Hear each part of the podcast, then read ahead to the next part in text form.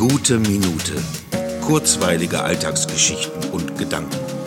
Mein Name ist Matthias Hecht und jetzt geht's auch schon los. Navigation hat etwas mit sich zurechtfinden zu tun. Wo bin ich und wo will ich hin, sind die maßgeblichen Größen, um überhaupt erst eine Navigation zu starten.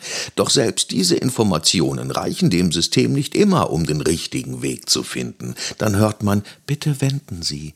Doch manchmal befindet sich das eigentliche Ziel direkt vor Augen. Dennoch hört man, bitte wenden. So irritiert selbst programmierte Systeme sein können, so kann man es doch zu gut verstehen. Wie oft irrt man durch die Gegend, gerade wenn man Start und Ziel kennt. Vielleicht, weil man sich doch nicht sicher ist, ob das geplante Ziel stimmt. Dann zögert man auf dem Weg, fängt an zu bummeln, möchte Zeit gewinnen, um eventuell das Ziel neu zu formulieren.